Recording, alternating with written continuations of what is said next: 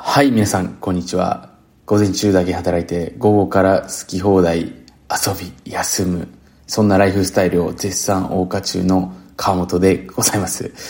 で、今回もですね、幸せビジネスオーナーの1日 tips ということでね、えー、実際に僕自身が日々、まあ、いろいろと、まあ、経験したりとかですね、まあ、新しい本を読んだり、まあ、いろんなものに触れたりですね、えー、まあ、僕は今海外にいる関係でね、いろいろと学校の関係者だったりとかですね、えー、ビジネスパーソンとお話ししていく中でね、えー、気づいた学んだ tips を、えー、ご紹介していけたらなというふうに、え、思っております。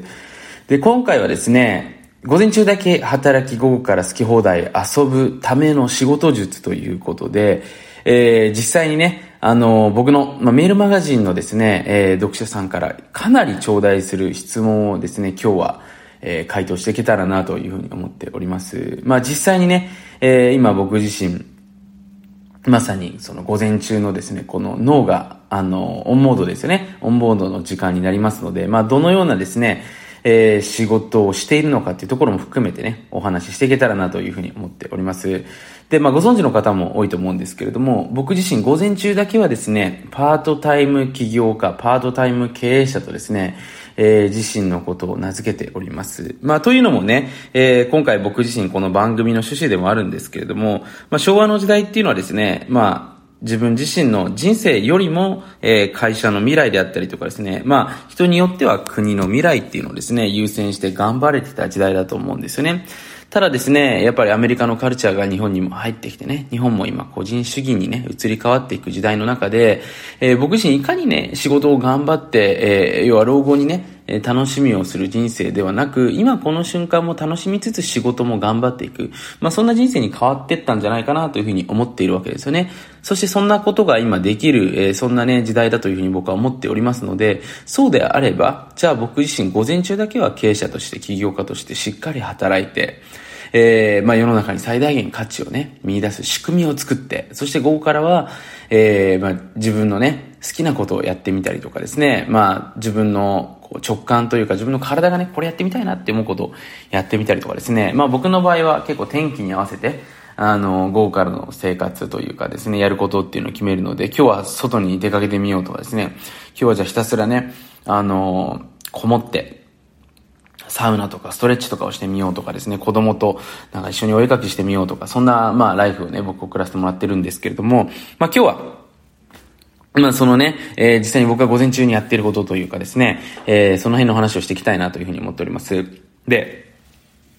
まず大前提としてね、結局、まあ、僕たちのこの仕事とかですね、あのー、まあ、何かクリエイティブワークも含めてね、えー、まあ、タスクを処理していくことも含めてですね、すべてどこで行っているのかっていうところを考えていただくと、何にね、一番投資をするのかっていうのがよくわかると思うんですけど、結局脳なんですよね。だから簡単に言うと、頭の回転が速い。まあ、簡単に言うと脳の動きが、あの、しっかり動く、脳が動く。イコールじゃ何かっていうと、栄養状態がしっかり、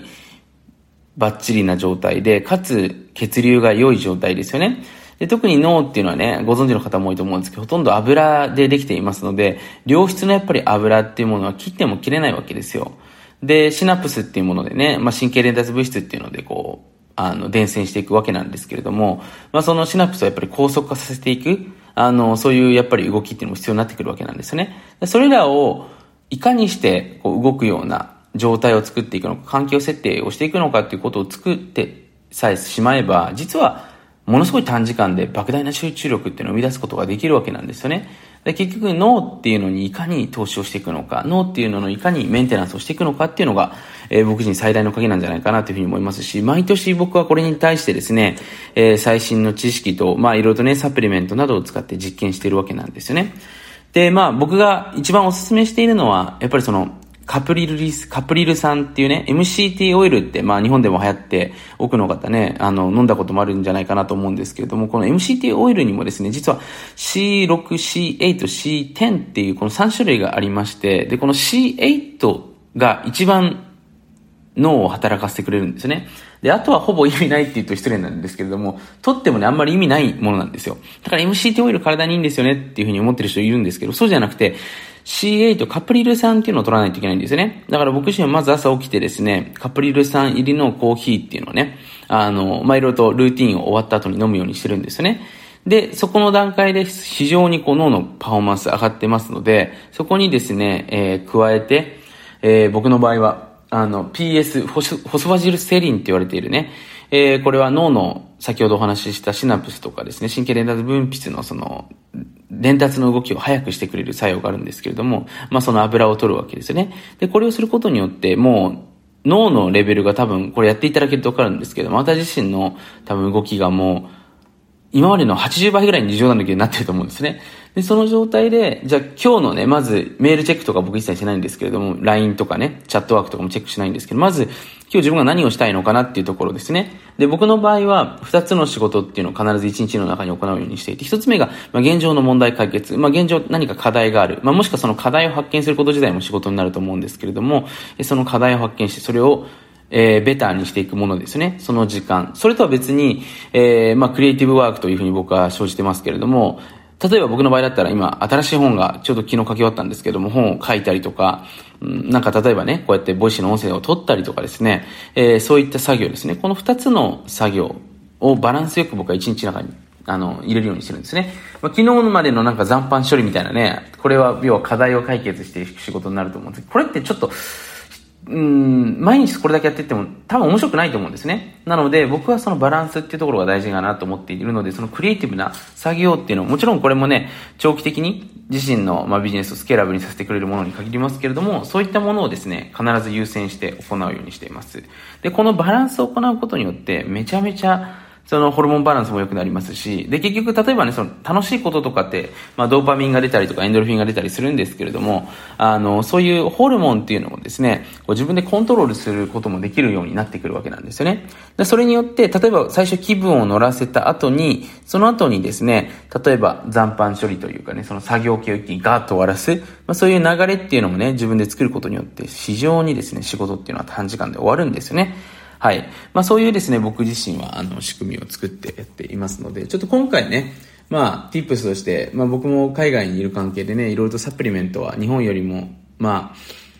比較的高高品質なものを入手できやすいんですけれども、まあカプリル酸が入っているね、えー、ものがいくつかありますので、これね、ちょっとぜひチェックしてみてください。で、もしね、この、僕が飲んでいるその具体的なサプリメントの名称とかね、知りたい人は、ちょっとこの、 Voicy さんというか、ここで書いちゃうとですね、多分あの、殺到というか、売り切れになってしまう可能性があるので、本当に知りたい人はですね、僕のあの、メールあると思うのでね、メールマガジン、あの、まあ、わかんない方はここに貼ってあるので、そこによかったら登録してみてほしいんですけども、そこからちょっとメールしてもらえれば、あの、これですよっていうことを、あの、シェアさせていただきますので、ぜひですね、チェックしてみてください。はい。まあ、今回ですね、そんなわけで、えー、脳回、脳高速ルーティンということでね、お話しさせていただきました。まあ、このシリーズね、もう、また、なんていうんですかね、要望があればまた随時やっていきたいなというふうに思いますので、ぜひですね、えー、また感想といただければなというふうに思っております。それではまた次回のオーディオでお会いしましょう。